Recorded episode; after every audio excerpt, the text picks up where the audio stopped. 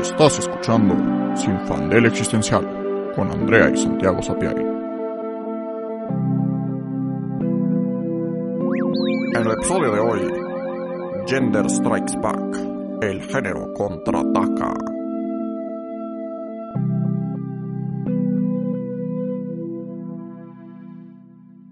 Hola, soy Andrea. Y yo soy Santiago. Y hoy venimos con más cosas sobre el género, porque el episodio pasado, aunque estuvo intenso, creemos que nos quedamos cortos, que todavía hay muchas cosas que decir. Eh, y bueno, si no han escuchado el episodio pasado, les recomiendo que se vayan para allá, lo escuchen. Vamos como con unas introducciones bastante básicas de qué es el sexo biológico, qué es el género, qué es la identidad de género y hablamos un poco de nuestras experiencias. Y hoy de lo que queremos hablar del género, pues son varios puntos. Por un lado, eh, la vez pasada estábamos platicando pues que el género no es algo como inherente del ser humano, no es como eh, pues justo que naces y claramente tiene ciertas partes, que eso es más bien el sexo biológico, sino que el género es una construcción social, como muchas cosas que hemos hablado. Y creo que algo muy importante que tenemos que aclarar es que solo porque algo sea una construcción social, no significa que no sea válido y no significa que no nos afecte, porque como hemos platicado, todo en la realidad es construido. Exacto, sí, justo. Y yo agregaría que no porque sea construcción social quiere decir que no es real. Porque mientras tenga un impacto en nosotros, se vuelve real, ¿no? O sea, yo lo pienso como el dinero. El dinero no es real. Es, o sea, son mamadas. Es, es papel. O sea, no es como que el papel del cual el dinero está hecho tenga mucho valor. Y no es como que los números existen y no es como que se respetaba, se respeta esta lógica de que el dinero es equivalente al oro que tiene cierto país, o sea, son No. mamadas. Pero todos decimos como, ok, existe el dinero, una, una construcción social, y esta constru- construcción social afecta a millones de personas, a miles de millones de personas, de formas reales, de tal forma que no, no es como que pudieras decir como, ay, ¿cómo que eres pobre? O sea, pero si el género es, digo, si el, justo, el dinero es un constructo social, pues, o sea, sí, güey, pero eso que, o Sí, sea, aún así es real y tiene efectos, este, reales en mí y en todo el mundo. Sí, no es como que vas a aplicar la de Paris Hilton de Stop Being Poor Exacto. o Kim Kardashian últimamente que Get off your ass and work. Muy fácil cuando tu ass es pagado por millones de dólares, ¿no? Pero bueno, eh, el caso es que, justo como dice Santi, muchas cosas, la mayoría de las cosas con las que interactuamos y en las que basamos nuestra vida, no son realidades, eh, digamos, tangibles, son constructos sociales, son acuerdos, porque vivimos en una sociedad. Entonces, tenemos acuerdos, tenemos cosas que decimos, esta cosa de aquí es real. ¿Por qué? Porque yo lo digo y tú lo dices y lo decimos todos, entonces existe, como el dinero y como el género. Entonces, creo que es importante recalcar eso porque el hecho de decir, por ejemplo, que solo porque te sientas eh, no adecuado en tu género no significa que entonces tengas que ser otro género. No significa que las personas trans no son válidas o que las personas eh, que se identifican con ser no binario no son válidas. Por supuesto que son válidas.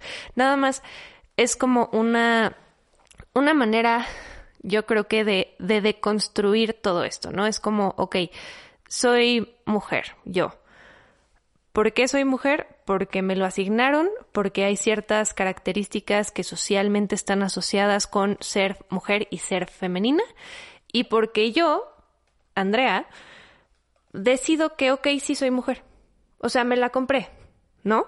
Porque hablando un poco del tema de ser no binario, creo que es algo que no, no se habla tanto, un poco más en nuestra generación. Sí. O sea, generación Z, millennial, estamos un poquito más familiarizados con el término, pero seguramente les ha pasado, porque ya lo he escuchado demasiadas veces, eh, que alguien de las generaciones de arriba es como de, no, es que ya uno nunca sabe lo que es, porque que si es hombre, que si es mujer, que si es trans, que si es no binario, yo ya no entiendo nada, y no creo que lo hagan en mala onda. Algunos sí, algunos son bien culeros, pero no creo que todo el mundo lo haga en mala onda, simplemente es algo complicado de entender para personas que crecieron dentro del binario. Claro, porque el género es un parámetro bajo el cual entendemos la realidad. Entonces, si te pones a desafiar este, la estructura que define qué es la realidad, pues obviamente va a causar problemas, ¿no? Como, como... Como Santiago 2022 no existen los números. Fuck. Exacto, no existe. Bueno, sí, este, luego lo elaboraremos más, pero no existen los números. No. Este, Sí, sí, sí, sí. Y justo pensando, también me da muchísima risa porque no es solo que dicen como, ay, este, y ahora quién sabe qué es. O sea, bueno, es que me gusta mucho cuando dicen como, ay, sí, no sé qué, y estos de los gays y las lesbianas y los binarios. Y me encanta cuando dicen los binarios porque es como, güey, no, tú eres binario. Tú eres el binario. ¿Qué? Yo no soy binario, ¿de qué estás hablando? O me encanta justo eso, que si llega, si llegara yo con una persona y digo como, tú eres un binario cisgénero, diría como, ¿qué? ¿Yo soy un qué? Sí, yo soy un qué, claro que no. Y, y sí, sí, bueno, claro, en caso de que sí lo sea, ¿verdad? Este... Probablemente, lo, sea. Pero justo estos términos redefinen la realidad. Creo que ese es el tema. Es un cambio de paradigma muy fuerte para un mundo que está fuertemente cimentado en el binario. En, hay dos tipos de humanos, como decíamos la vez pasada. Hay hombres y hay mujeres. A los hombres los tratas como persona. A las mujeres no, no es cierto. Un poquito sí es cierto. Pero bueno, o sea, es un, un rollo muy, muy específico de cómo te comportas con un hombre y cómo te comportas con una mujer. Incluso si según tú no eres sexista. Porque todos somos sexistas. No estoy diciendo que yo soy mágicamente no sexista porque pues nací en esta sociedad, ni modo. Este, pero hay parámetros, hay reglas. A la gente le gusta entender qué está pasando. Entonces cuando alguien le dice como, no, no, no, no, no, tu definición de realidad está mal y de hecho hay más cosas, pues they freak out. Entonces, hablando de la de no binario, ¿qué significa no binario? Pues salirse de este parámetro de hombre y mujer. Y entonces ser otra cosa. ¿Qué es esa otra cosa? Eso es lo que muchas personas se preguntan, ¿no? Como si no eres hombre y no eres mujer, entonces, ¿qué eres? Y de ahí sale el término no binario. Eso significa que todas las personas no binarias tienen el mismo concepto de su género?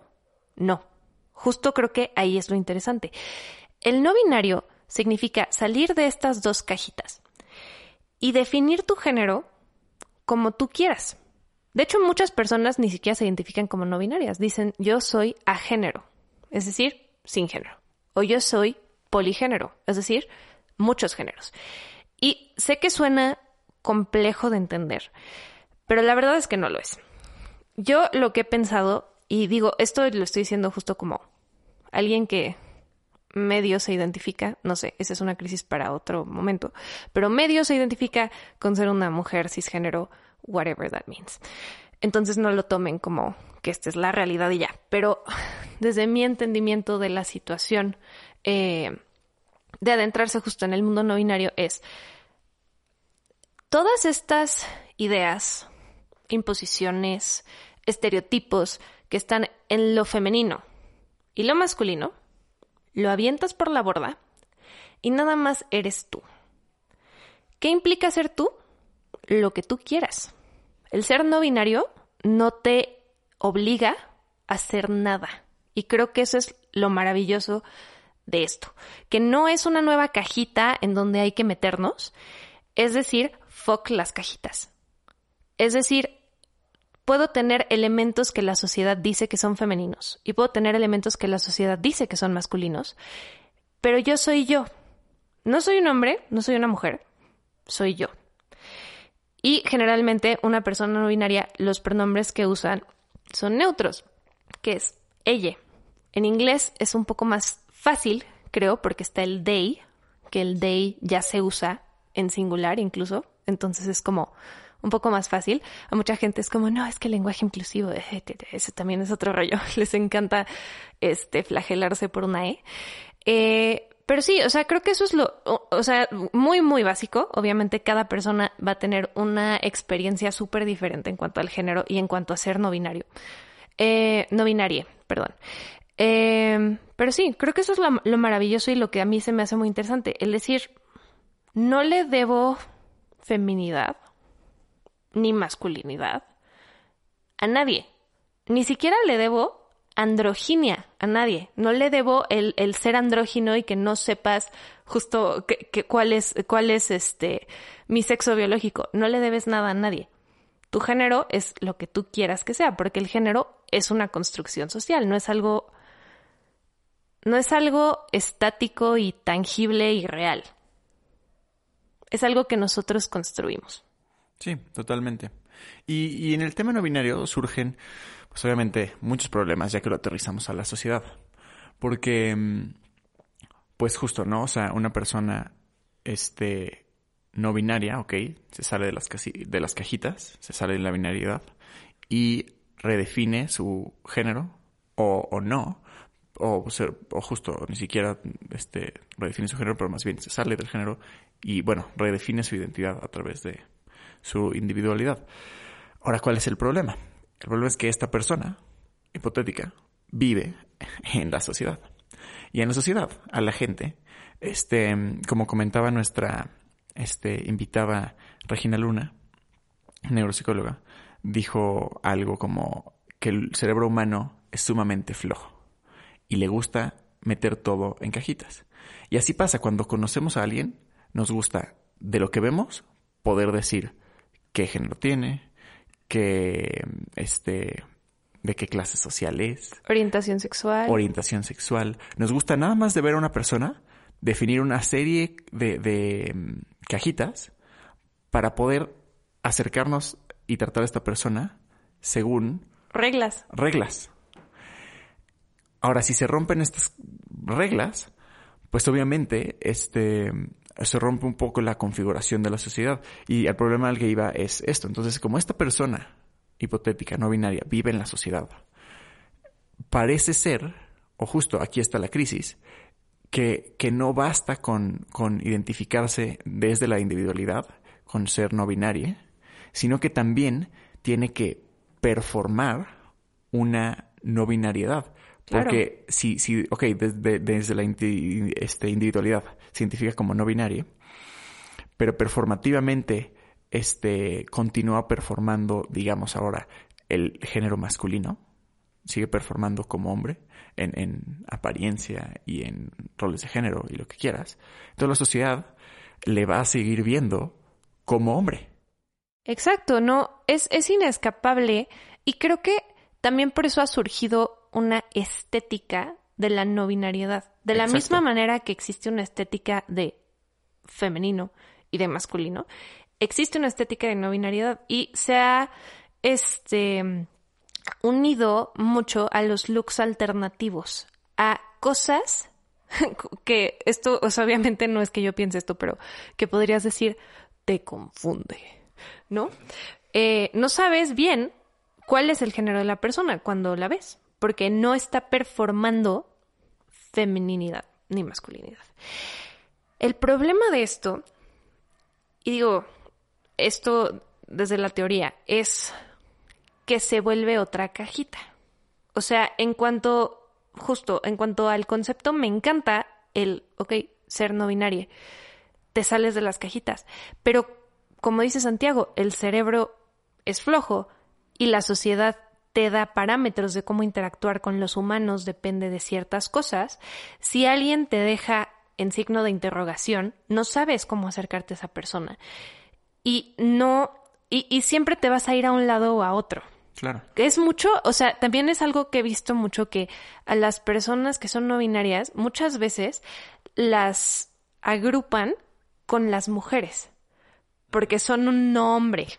Exacto. ¿No? Y digo, esto obviamente no digo que esté mal, o sea, hay, hay ciertos espacios en los que perfectamente funciona, que sea como, claro, todos los que no sean hombres acá, ¿sabes? Personas no binarias y mujeres, vamos a tener una conferencia sobre whatever, está perfecto. Pero las personas no binarias no son mujeres y las personas no binarias no son hombres. Pero como dice Santiago, si por ejemplo, Santiago, que se ve, entre comillas, de acuerdo a la sociedad, como un hombre, de repente me dice, oye Andrea, es que yo en realidad soy no binaria. Ok, chingón, para mí no hay tema. Pero para todas las personas con las que Santiago se va a relacionar, si continúa viéndose como él se ve ahora, lo van a tratar como un hombre. Y creo que el problema justo no es tanto esta confusión que puede surgir porque tampoco puedes esperar que la gente mágicamente sepa esas cosas, ¿no? Al final todos son códigos visuales que a los que estamos acostumbrados y que se supone que son como lo correcto para identificar a las personas, que no lo son, pero así funciona. El problema no es eso, el problema es por qué tenemos que tratar diferente a las mujeres y a los hombres. Porque si no existiera esa diferencia, entonces pues daría igual. Si alguien te dice que es no binario, pues lo sigues tratando exactamente igual que como lo has tratado toda la vida, ¿no? Sí, sí, exactamente. Es, es... Y justo, y, chistoso que lo digas porque justo es una crisis que, que yo tengo un poco, ¿no? O sea, yo... Mm, o sea, no, no diría... No sé si diría que me identifico como no binario, pero definitivamente no diría que soy un hombre cisgénero. Y definitivamente cuando tengo que tachar en un formulario como hombre o mujer, este, pues acabo tachando el hombre, pero es así como de... Ah, si nada más pudiera tachar persona, esto sería increíble. Y, y justo, y al final, a mí personalmente, este, no me importan los pronombres, pueden usar los que quieran. Este, y yo uso los que todos para, para mí mismo, o sea, según la situación. Este, y, y yo no tengo problema con presentarme y, y performar algo más hacia la masculinidad.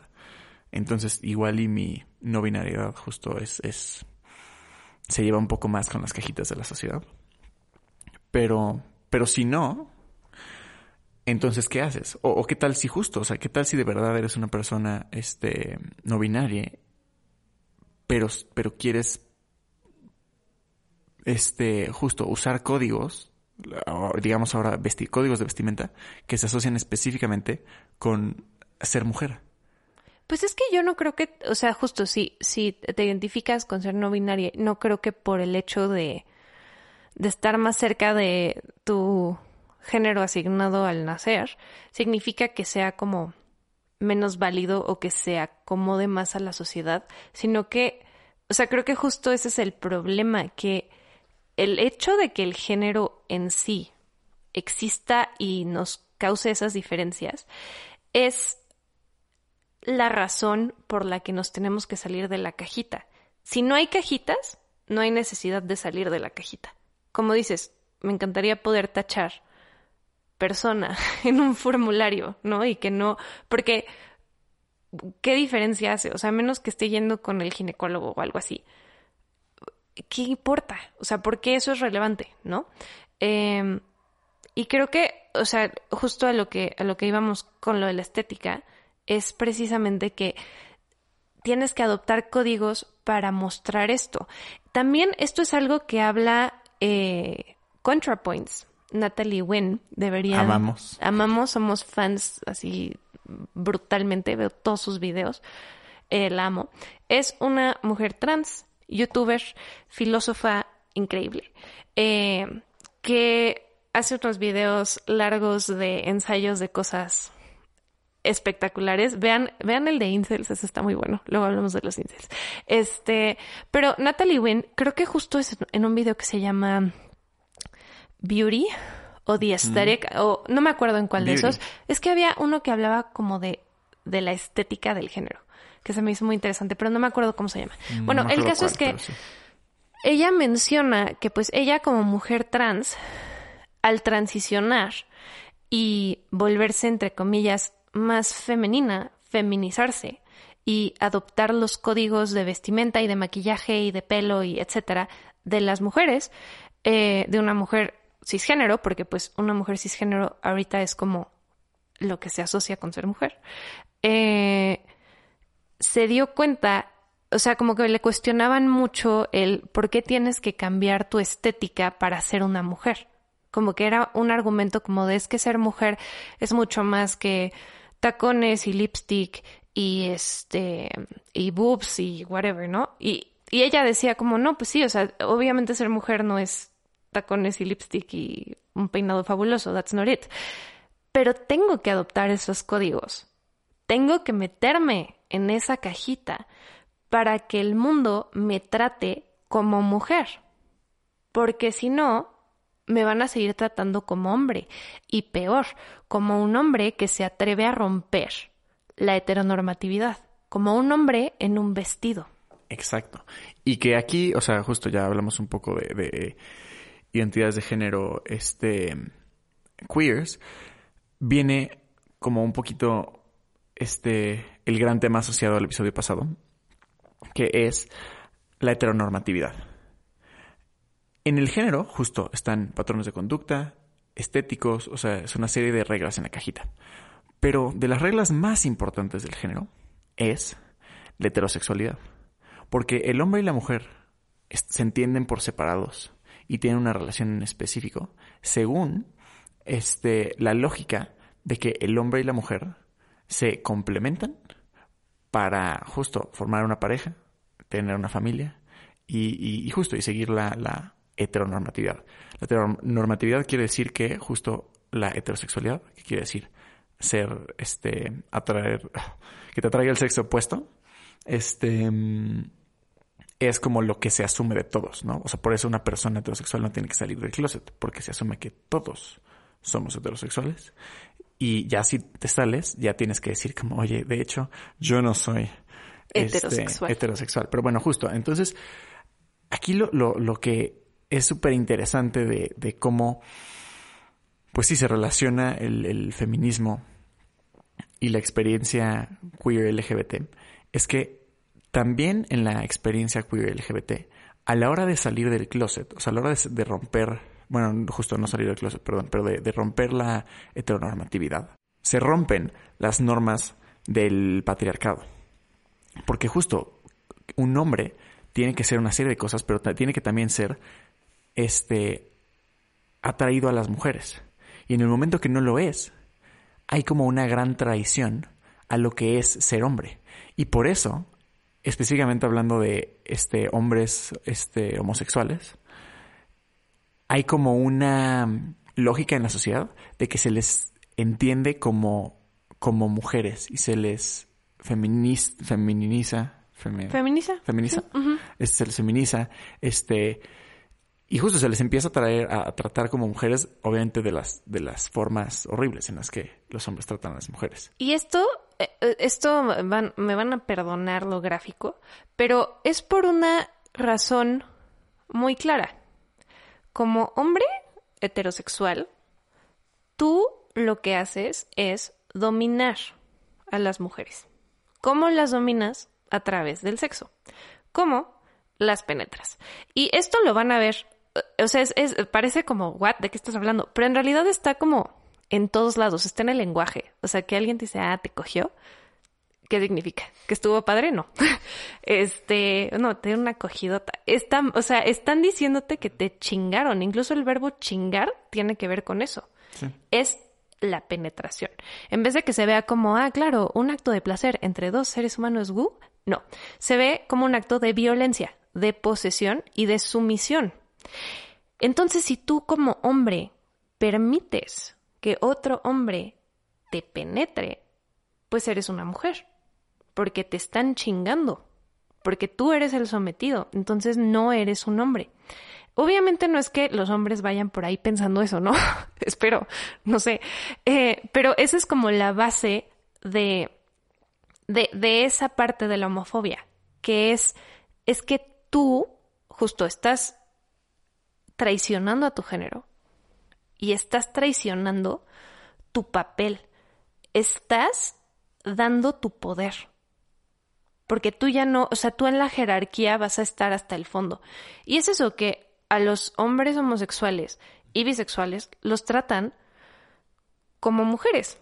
Y peor, porque además son traidores. Exacto. Y aún más denso cuando hablamos de mujeres trans. Que, que justo que transicionan de este de la masculinidad a ser mujeres, se les ve como justo aún más eh, traidoras de género. Es como, ¿cómo te, atreves a volverte? O sea, ¿por qué querrías tú ser el oprimido? De que, what the fuck, ¿por qué querrías tú degradarte de esa manera? Y es por un imbalance que existe entre decir, claro, es que ser hombre es mejor que ser mujer ser hombre está arriba de ser mujer. Y también por eso muchos de los eh, insultos que hay hacia los hombres, tanto heterosexuales como homosexuales, los equiparan con mujeres. O sea, justo el decirte como, no sé, fuiste a comprarte una camisa y llegas y te dicen que no había de hombre. Porque ser mujer es menos, porque ser mujer está mal. Entonces, si tú traicionas la masculinidad y te atreves a ser como las mujeres, estás mal. Y con las mujeres lesbianas, lo que sucede también es muy interesante porque no es que no haya homofobias a ellas, claro que la hay. Pero es más en un deal como de estás traicionando la feminidad y por lo tanto ya no me sirves a mí como hombre. Yo ya no, ya no sirves como lo único que sirves, que es como objeto de deseo. Yo ya no te puedo coger, yo ya no te puedo ver como mujer, whatever that means, porque tú ya no estás interesada en mí. ¿Cómo te atreves a no estar interesada en mí? En general, obviamente hay homofobia también de parte de las mujeres, pero generalmente, y esto me lo podrán decir ustedes nada más como pues, de lo que han observado, los hombres son generalmente mucho más homofóbicos que las mujeres, porque justo el, traicionar la masculinidad tiene efectos mucho más violentos. Las mujeres en general no es como que te enteras que tu amiga es lesbiana y es como de, ah, ahora eres una que no sé, no sé ni qué podrías decir, así como de una machorra. o sea, como que no, no, no se me ocurre. O sea, seguro hay como insultos muy feos, no digo que no, pero no, no lo he presenciado. Sí he presenciado lesbofobia, obviamente. Sí he visto gente que trata horrible a las lesbianas y que las, eh, las quita de sus grupos y que son terribles. Pero generalmente no es una reacción violenta. A los hombres homosexuales se los madrean o sea, sí es como, tiene una reacción muy visceral y muy como de, de enojo, siento. Siento que la lesbofobia, y esto obviamente estoy generalizando, pero siento que la reacción generalmente es más como de, se retraen un poco, o incluso como de miedo, lo cual está muy mal pero justo como de, ah, si le gustan las mujeres, me va a hacer lo mismo que los hombres que les gustan las mujeres, ¿sabes? Como un rollo así. Y no está bien, obviamente, pero vienen de lugares muy diferentes, siento. Sí, está cañón. Y creo que también inconscientemente la lógica de que una mujer sea lesbiana es que si el valor de una mujer deviene del valor que tiene para un hombre, si esa mujer ya no es para el consumo del hombre, no tiene valor. Entonces no tiene valor. Pero entonces, ¿cómo puedo o sea, justo, o sea, entonces, ¿de dónde viene su valor? Entonces, ¿cómo puedo valorar a esta persona? Entonces, o sea, creo que ahí también, esa es la crisis que experimentan muchas de las personas, este, homofóbicas en esta situación, que es como, pues justo, o sea, ya, ¿cómo entiendo ahora el valor de esta persona? ¿Qué hago contigo? ¿Cómo me relaciono contigo? No lo saben y justo reaccionan con enojo, con odio, con miedo, con muchas cosas que pues no están bien. Eh, por otro lado, o meeting in the middle, ser bisexual es muy raro.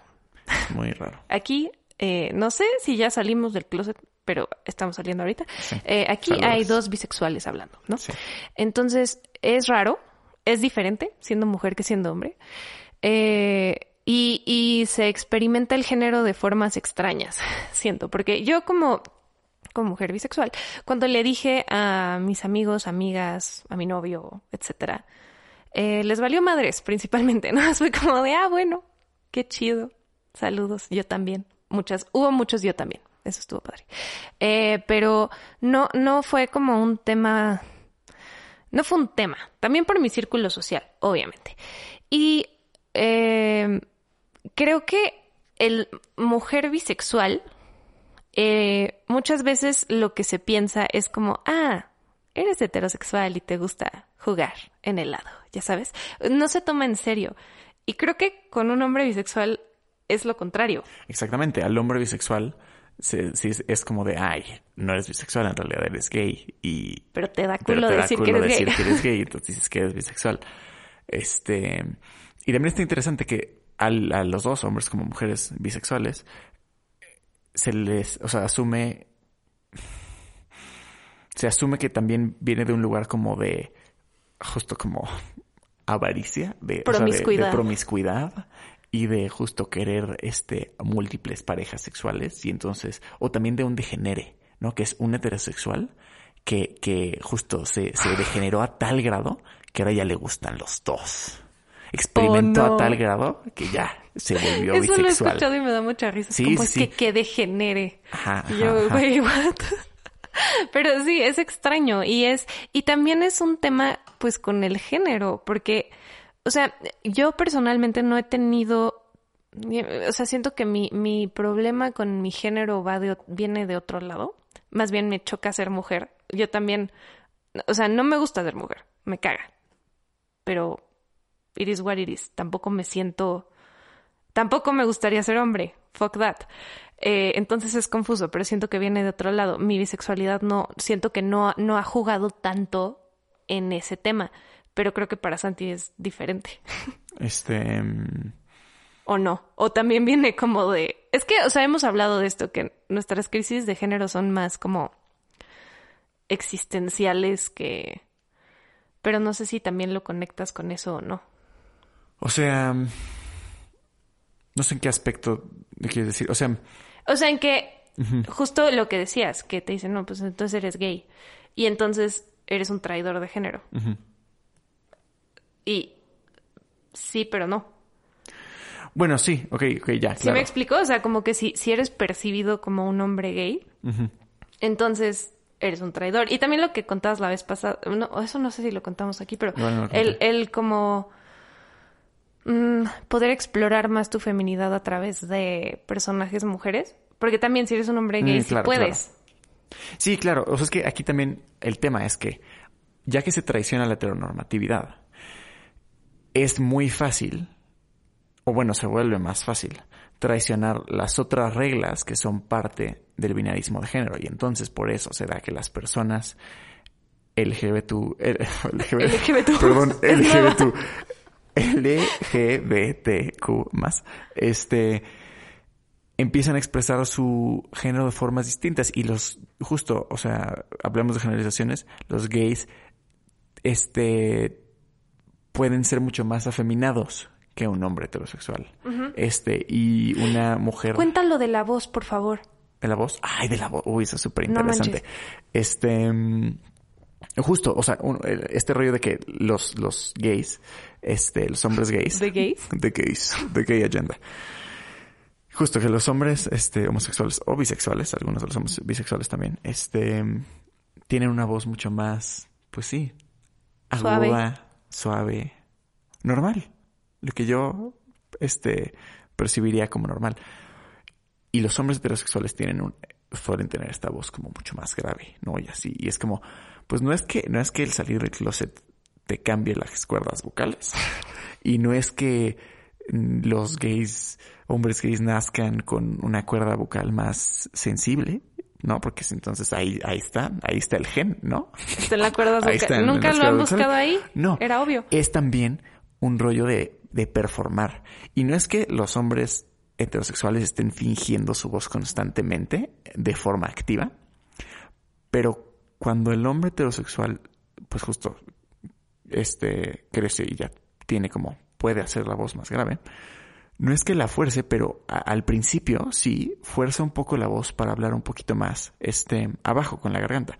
Porque yo también puedo hacerlo, yo también puedo hablar como hombre, este, heterosexual normal y tener una voz muy grave y muy normal. O sea, esto no se siente, se siente un poco incómodo porque no es como hablo normalmente. Pero esta es mi voz, nada más es un poquito más abajo. Es pero mi voz voz. normal es así, es un poquito más arriba en, en- en el paladar, porque me vale madres, principalmente, que a través de mi voz perciban qué tan macho o qué tan fuerte soy.